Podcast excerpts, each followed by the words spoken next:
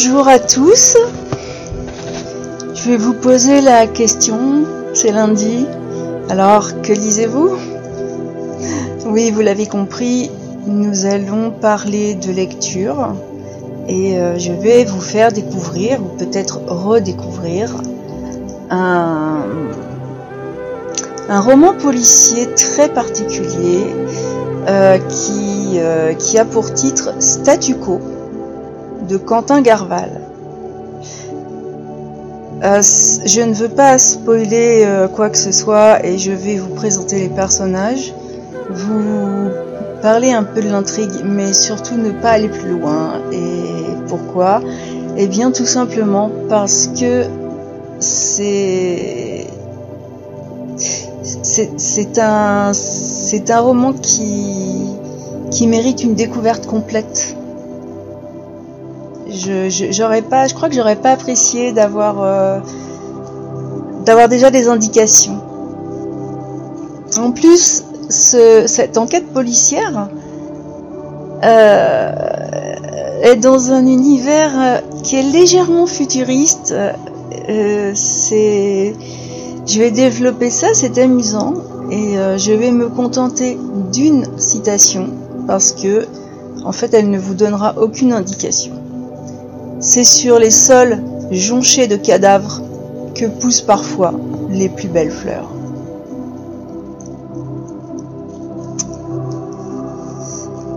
Alors parler de ma lecture. Déjà, le prologue était pour moi particulièrement mystérieux. Ce sont des lignes énigmatiques, mais euh, en revenant en fait dessus, je me suis rendu compte que chaque mot a son importance. Euh, c'est vrai que dans toutes ces lignes, on, a la sensation que l'auteur nous dévoile beaucoup. C'est une illusion en réalité, parce que nous y faisons particulièrement une rencontre inoubliable qui a pour nom Anton Bolonzin, surnommé l'écorcheur. On se dit que ça met euh, dans l'ambiance, alors que il y a, euh, pour ceux qui peuvent avoir peur, je vais quand même le préciser, il n'y a pas de violence particulière dans ce roman. Et ces 25 pages m'ont mise euh, dans l'ambiance et, vraiment, c'était une bonne mise en place par rapport à ce, à ce personnage. Je vous laisse découvrir parce que bon, il tombe pas du ciel, évidemment. Là, ça peut arriver, mais là, non. Ensuite, au niveau des personnages, nous allons rencontrer Silas.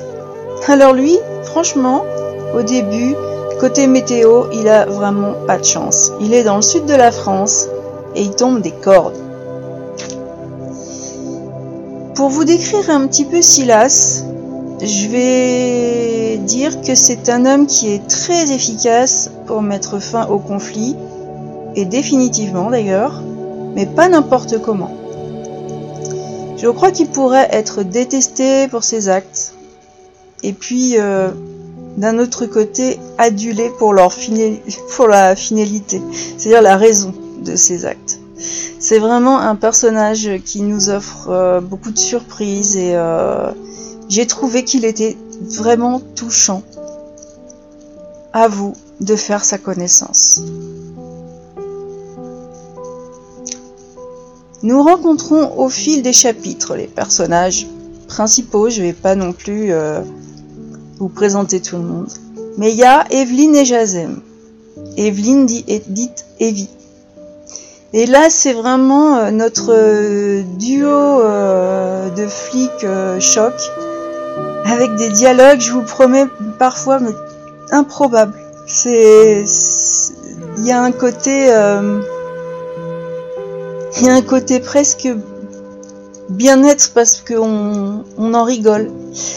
Euh, et, cette jeune fliquette, Evie, a quand même beaucoup à apprendre de son coéquipier. Mais elle a son petit caractère et donc elle n'est pas toujours facile. Hein.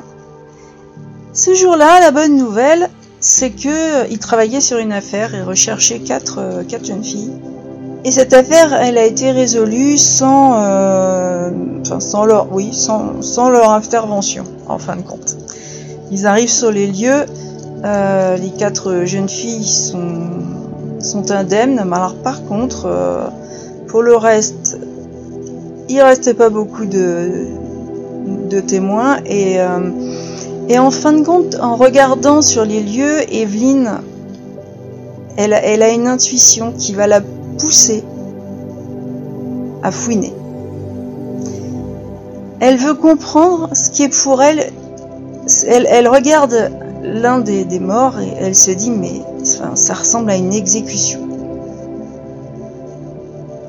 Alors, on se demande, est-ce que finalement elles ont été... Euh, est-ce que c'est un hasard Il y a un règlement de compte On ne sait pas.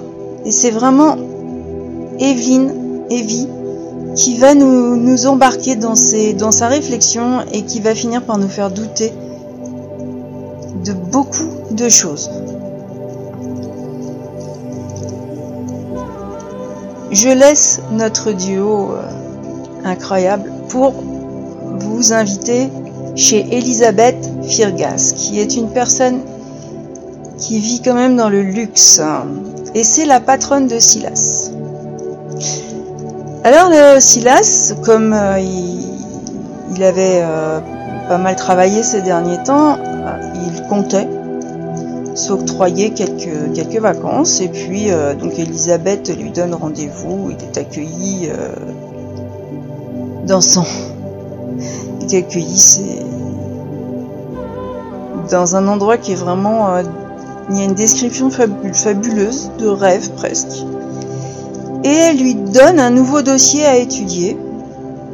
Bon, pour euh, une éventuelle mission, hein, il a quand même le droit de refuser, parce que c'est euh, deux fois coup sur coup. Mais euh, l'Université des sciences de Paris fête en grande pompe, paraît-il, le départ du docteur Doué, et ce docteur se retire de la vie publique à cause d'un drame familial et euh, il est décrit pourtant comme le plus grand médecin du monde. Visiblement, c'est un homme qui a fait beaucoup, beaucoup, beaucoup euh, avancer la médecine dans le bon sens du terme.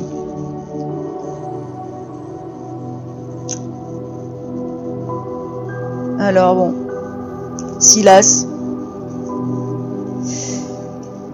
Est-ce qu'il va aller euh, au buffet? La petite fête je vais vous le dire, elle se transforme en champ de bataille où la vie des, de, tous les, tous les invités va se perdre autant et aussi rapidement que, euh, que, la, que ce qu'on arrivait à suivre jusque-là dans l'histoire, parce que là c'est le moment, enfin c'est là, c'est vrai, c'est vrai, l'intrigue tombe à ce moment-là et, euh, et on se pose énormément de... Alors là il y a un questionnement énorme, c'est euh, le grand moment, hein. ça déclenche une, une quête pour Evelyne, euh, une enquête pour la police bien sûr, et une, une, je vous assure une aventure incroyable pour le lecteur. On peut passer de certitude en des confitures, je crois, de, je crois oui. On va passer des, de nos croyances à la réalité de cette Europe euh, et, et dans l'univers, parce que c'est vrai que je vous parle d'un roman policier comme d'un roman policier euh, tout à fait classique, il ne l'est pas euh, parce que l'Europe est montée un peu comme un millefeuille. Vous verrez, il y a des... C'est... C'est euh, un univers que, que je n'ai jamais vu de cette façon-là et c'est c'est amusant, c'est pas étouffant, c'est mais c'est un millefeuille pour moi. Et puis, on va aussi euh, assister à la rencontre de deux êtres qui sont vraiment à l'opposé l'un de l'autre et qui pourtant ont un point commun sur, euh, sur cette quête de vérité. Qui, quoi, où, qu'est-ce qui se passe?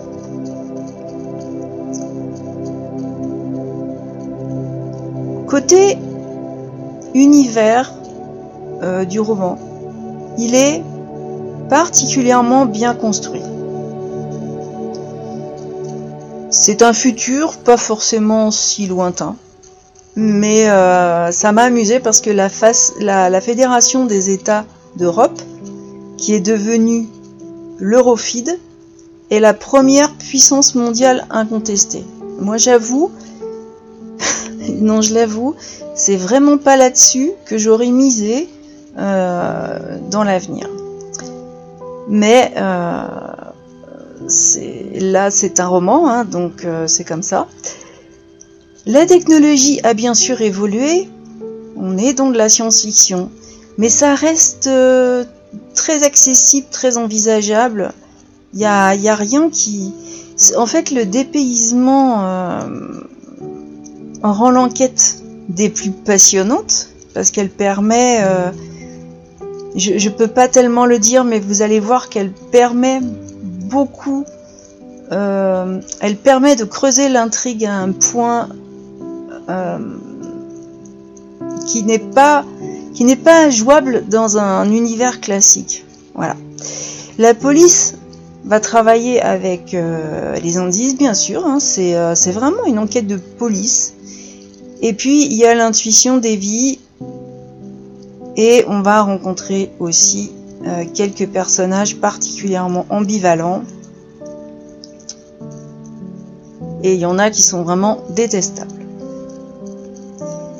Assez curieusement, j'ai vraiment euh, j'ai intégré très rapidement les petites modifications là qui euh, par rapport au, futur parce qu'elles me sont devenues connue, commune, euh, intégrée dans la vie quotidienne. C'est très étrange comme sentiment, surtout pour la voiture. Vous allez voir que c'est une voiture.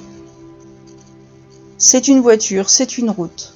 Elle a un pilotage automatique euh, de trois bricoles, mais c'est euh, ça reste une voiture.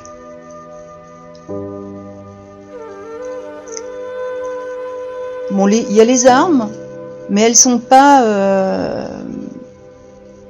c'est pareil, c'est quelque chose qui, ne surprend pas. Ce, cet univers de science-fiction est assez... Je ne sais pas du tout comment l'auteur a eu cette idée et cette construction, mais réellement, euh, on se dit oui, pourquoi pas. Parce que parce que ça sous une autre forme ça existe. Donc après, pourquoi ne pas l'étendre? Par contre moi, je vais pas m'étendre. Je vais vous parler un peu du style de, l'auteur qui est euh, particulièrement coupé parce qu'il note avec précision les successions des actions, des attitudes des personnages. C'est euh, très visuel.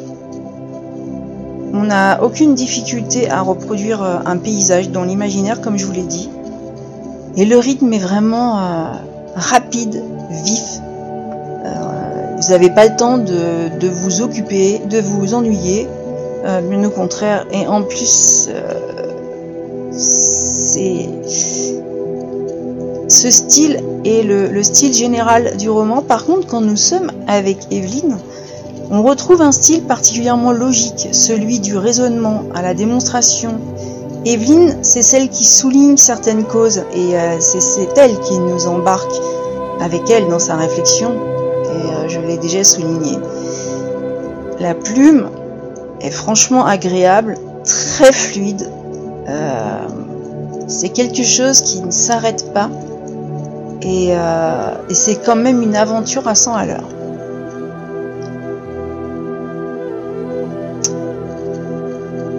Les... Il y a les interactions, enfin les interrelations aussi entre les personnages. Euh, je, conseille le livre. Vous allez découvrir qu'en fait rien n'est jamais tout noir ou tout blanc et et j'aime beaucoup ce côté parce que c'est vrai. C'est vrai que dans la vie, euh, rien n'est toujours, euh, c'est pas tout ou rien. Et euh, j'espère que, que, vous aurez l'envie de découvrir cet aspect du roman pour découvrir tout le, le camailleux de sentiments qui peuvent exister entre deux personnes. Euh, c'est un roman, oh, je vous l'ai pas dit, c'est un, c'est un roman qui, il se, lise tellement bien, il fait, il, fait 440 pages. Ah oui, quand même. Ben, ça m'a paru euh, vraiment pas long du tout. Il existe en version numérique 3,99€ et en version brochée euh, 14,99€. Donc euh, évidemment sur Amazon mais vous pouvez aussi l'avoir sur Books on Demand.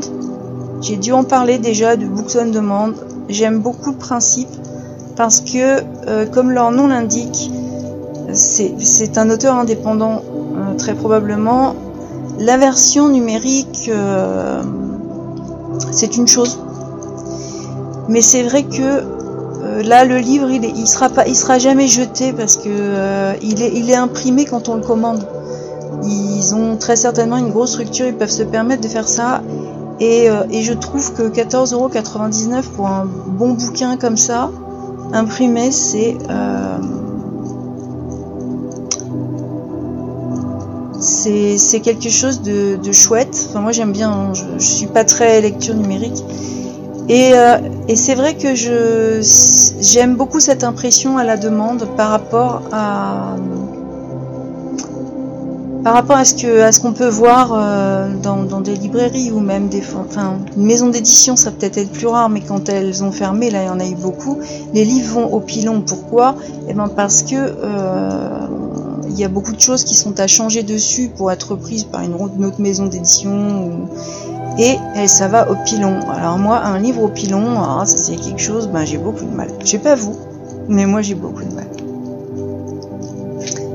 j'ai rigolé aussi en lisant euh, la description que l'auteur fait de lui, parce qu'il dit qu'il est caféinomane.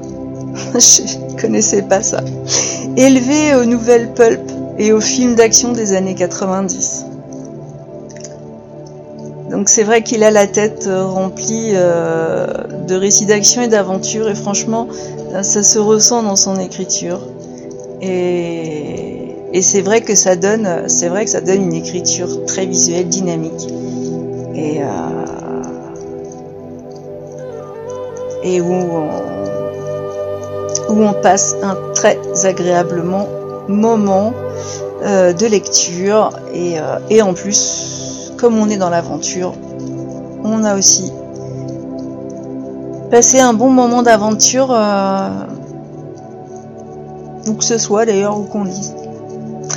Alors, côté remerciements, je remercie Books on Demand, puisque Books on Demand gère les services presse et, euh, me fait confiance euh, depuis euh, un bon moment.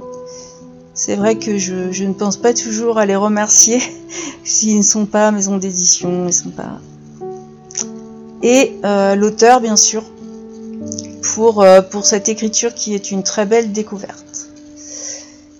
J'ai ouvert un espace où vous pouvez avoir euh, des tas de bonus. Parce que c'est vrai que quand, euh, quand je lis, il y a beaucoup de choses qui m'amusent, que je note, que je ne mets pas dans mes chroniques. Mais par contre, je j'ai j'ai besoin de l'association pour laquelle euh, je, je, fais, je suis bénévole a besoin de, de, fonds suite à quelque chose qui s'est passé, qui a été très rapide ce week-end et qui est assez catastrophique. Et du coup, euh, ben, pour essayer d'aider comme je pouvais, j'ai euh, ouvert un espace sur euh, sur Patreon. Et vous pouvez devenir contributeur. J'ai mis vraiment des très petites mensualités pour que ce soit à portée de tout le monde. Mais euh, ça vous donne et les coulisses et, euh, et puis vous allez voir, bon du coup, tous les sujets de l'association y sont et euh, moi j'espère vous retrouverez nombreux parce que c'est aussi l'occasion de créer une communauté et de pouvoir se retrouver. Ça a vraiment, j'ai eu l'impression que ça avait que des avantages. Je remercie d'ailleurs ceux qui euh, ceux qui sont déjà dessus parce que j'ai été très étonnée euh, en ouvrant mon ordinateur de voir que j'étais déjà pas seule.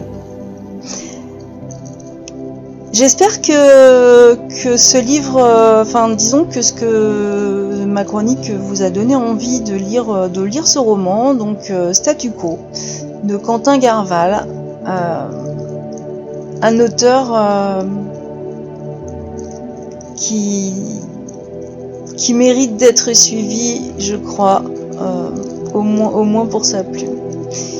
Je vais vous souhaiter une bonne soirée et puis euh, aussi une très belle semaine.